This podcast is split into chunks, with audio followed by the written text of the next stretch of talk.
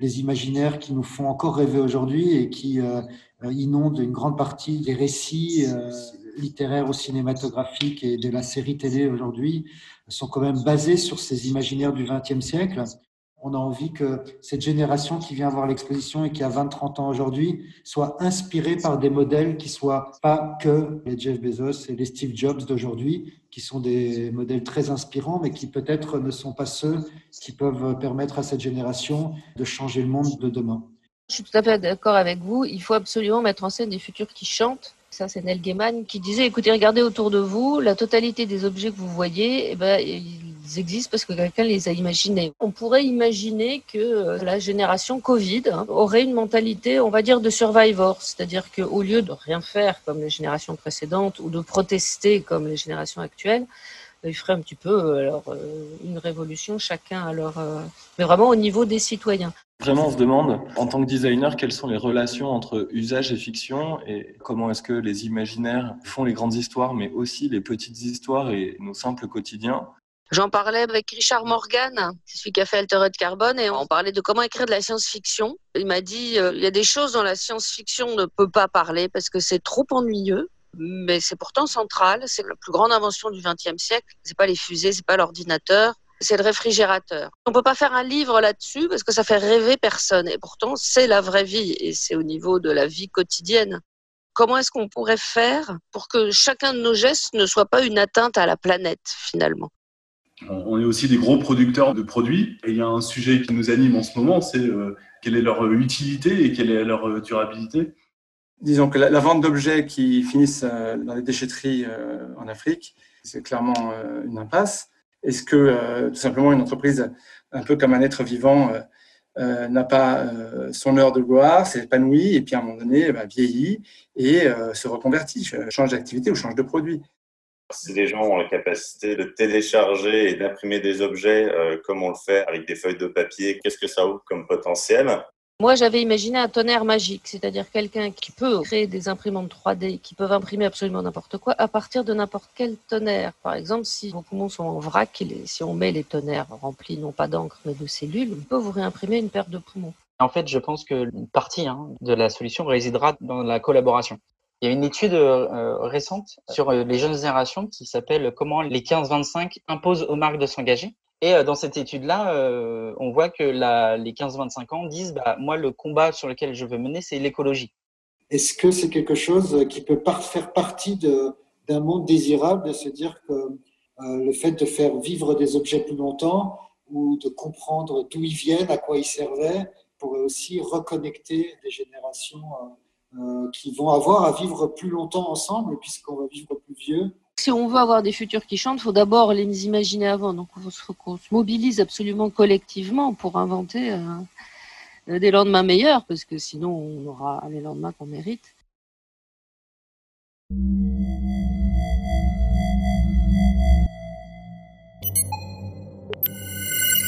Archives sonores, 1940 la grande campagne de récupération des déchets a commencé. Les vieilles boîtes de conserve, les débris de verre et de chiffon, tout peut servir, tout doit servir. 1970. C'est pour ça que dans une certaine mesure, quand on parle de biodégradabilité, pour nous, dans l'état actuel de nos connaissances, c'est de la science-fiction. 2000. Aujourd'hui, il faut assumer le fait que la poubelle gère non pas nécessairement un déchet, mais bien une ressource du futur. Date référence de l'enregistrement 6 février 2078.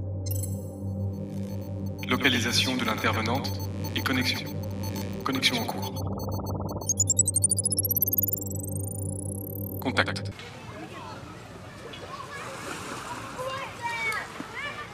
Bonjour Yegor Pradan, je suis l'application experte Victoria et je suis ici pour recueillir votre témoignage sur votre engagement. Oui, et je vous remercie d'avoir accepté de faire cet entretien à distance. Comme nous le savons, le concept d'écocide est au cœur de votre engagement depuis longtemps. Qu'est-ce que ça vous fait d'entendre ces archives sur le monde d'avant? Eh bien, ça me rappelle les années 2000. Je devais avoir 12, 13 ans. Vous voyez les petits paquets de gâteaux là qu'on filait aux gamins pour le goûter? Eh bien, un beau jour, je suis tombée sur la notice au dos et j'ai compris que chaque fois que je mangeais, je polluais. Déjà parce que ma nourriture était produite en dépit du bon sens, avec tous ces additifs, ces pesticides, ce gâchis d'eau, cette souffrance animale. Et puis les restes qui pourrissaient, les emballages qui étaient incinérés, les produits nettoyants évacués direct dans les nappes phréatiques. En réfléchissant, j'ai dû admettre qu'à chaque fois que je me déplaçais, je polluais. Chaque fois que j'achetais, je polluais. Chaque fois que je jetais, je polluais. Qu'en réalité, chacun de mes gestes était nocif. Et que ce n'était pas juste. Parce que cette toxicité, moi, je ne l'avais pas voulu. C'est pareil, les écrans qu'on manipulait tous les jours. Ils étaient quand même fabriqués au prix de la destruction d'espaces vierges, de l'exploitation de terres rares. Ils étaient alimentés par de l'énergie fossile. Les maisons, tous les bâtiments où j'allais, dans lesquels on vivait, toutes les routes et les rues, tous les objets dont on se servait, je me rendais compte qu'ils avaient été construits contre notre écosystème et que même la manière dont ils allaient être détruits, même ça, ce serait nuisible. Parce que l'écocide, il se fait par les objets, hein, par la production, l'utilisation et l'abandon d'objets. Et cette idée, elle m'a glacée. Ça ne m'a plus quittée. Je ne voulais pas être cette machine de mort.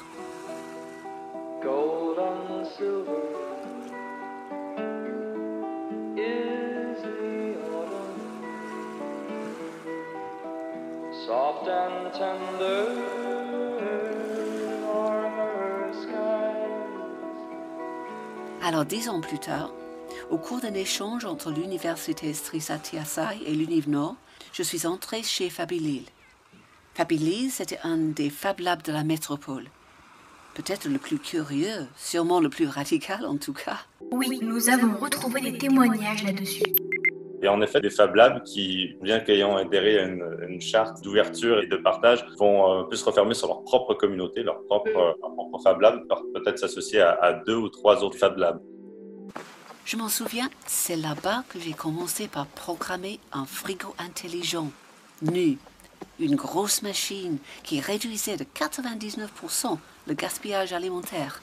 Pour nu, j'ai travaillé avec Antoine Asfar. De toute façon, jamais dans aucun de mes projets je n'ai été seule. J'ai toujours pensé qu'on était plus intelligent à plusieurs.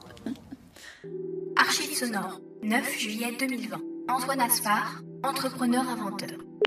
Disons que la vente d'objets qui finissent euh, dans les déchetteries en Afrique, c'est clairement une impasse. Donc il faut repenser en effet l'objet pour viser des objets peut-être increvables.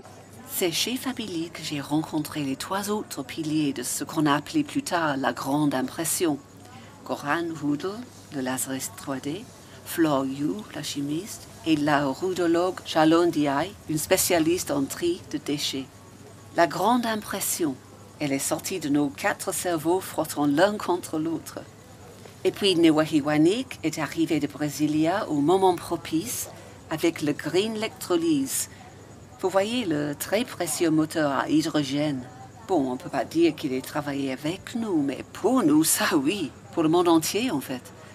Parce qu'au final, euh, c'est lui hein, qui a rangé l'énergie fossile au rayon des cauchemars dépassés.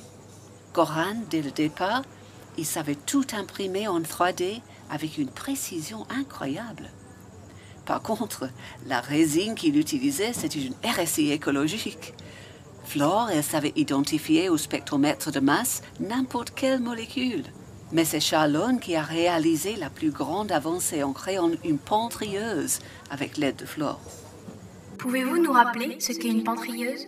Alors, une pentrieuse, c'est une trieuse de déchets capable de séparer le bon grain de livret, on va dire. Le vernis qui recouvre une canette de soda de la canette elle-même le gramme d'or et le centigramme de platine enfouis dans le plastique de n'importe quelle carte mère. Charlone, elle mettait au point la trieuse et Goran et moi, on perfectionnait le concept de tonnerre. Et tout ça, c'était propulsé par le green electrolyse de Wanik. Écoutez, je ne vais pas jouer la modeste, hein, mais pour moi, c'est à ce moment-là que le monde est devenu un peu meilleur. On a toutes et tous, à ce moment-là, trouvé un moyen de produire mieux, de manger mieux, pour vivre mieux ensemble. On avait de quoi être fiers de nous. Tous les quatre, on a commencé par recycler du vieux papier et par imprimer des objets en cellulose. Ça nous a semblé une bonne idée sur le moment. Imprimer des boîtes d'œufs, des gobelets. C'est là-dedans qu'on a eu notre première rentabilité. Et puis surtout, on a diffusé le code en open source. On ne voulait pas que quelqu'un s'accapare notre travail. On voulait que tout le monde en profite. On devait être en 2025, je pense. Oui, à peu près. Bon, à l'époque, le réseau des Fab Labs n'était pas encore aussi serré et étendu qu'il est devenu par la suite. Pour ça, on a dû attendre la mentalité survivor, un peu jusqu'au boutiste de la génération Covid. Archive sonore, 18 août 2026. We need to slow down the fashion system. Et ce mouvement répond à cette espèce de dépression qu'il y a chez pas mal de gens dans la population parce qu'on ne sait pas quoi faire. Moi-même, j'ai l'impression d'avoir euh, co-construit un monde polluant, un monde qui détruit tout et un monde qui ne me convient plus. Vous êtes prête à aller jusqu'où? Je suis prête à aller en prison. Bref, on a tout réinvesti et on s'est lancé dans l'impression alimentaire avec des toneurs biologiques cette fois. On a imprimé des kilomètres de blanc d'œuf, puis on est passé au jaune. On a imprimé de la viande, des légumes, on a imprimé des épices. On en était à imprimer un bœuf stroganoff déjà chaud quand Howard Musk est descendu de sa station spatiale pour tomber à nos pieds. Entre nous, on le surnommait le fils de. Il a regardé ce qu'on faisait et il a tout ouvert. Son capital risque, son carnet d'adresses, ses labos, son savoir. Au final, c'est comme ça que la grande impression a vraiment démarré. Zéro déchet, dans la recycleuse. Et puis il faut le dire, c'est grâce à lui qu'on n'a pas été racheté par une GAFAM ou par je ne sais quelle grosse boîte privée. Et là aussi, on a diffusé le code de notre Super Recycle Cooker, bien sûr. Ça, par contre, je m'en souviens, c'était en janvier 2031. Avec les fonds de Howard, on a mis au point les premiers tonnerres microbiologiques et on s'est attaqué à du très lourd. L'impression d'organes, sous forme de greffons d'abord, puis in vivo ensuite réparer les corps souffrants, rétablir la vue, restaurer l'ouïe, retisser la peau au-dessus des grandes brûlures. C'était dingue ça. Et une fois de plus, on a diffusé le code. Mais je sais pas, quand j'ai vu tous les chirurgiens sur le coup, j'ai paniqué et je suis passé au chantier d'à côté. Ça devait être en 2036, je dirais. Archive sonore, discours de Richard Satava. And the challenge that we have is to bring together a new world order, if you will. The reason that I say that is that the last time that there was a change in education and medicine was 100 years ago. Le chantier d'à côté, c'était celui de Frank Zuckerberg. Lui et Musk se connaissaient du MIT. Pas plus chaleureux que son père, le Zuckerberg, et encore plus mégalomane. L'enfer. On ne s'est jamais bien entendu. Mais c'est quand même lui qui a permis le pas suivant. Les gravats d'une friche urbaine dans la grande frieuse et imprimer des maisons, des maisons entières. Et puis des immeubles, et puis des ports, des campus, des centres d'affaires. Tout ça en assainissant des anciennes décharges. Oh, quand j'y repense, c'était pas mal quand même. Et j'avoue, au départ, c'était l'idée de Franck. Moi, je voyais grand, mais lui, il voyait gigantesque. Parce que lui, il a tout de suite compris que chaque déchet avait de la valeur.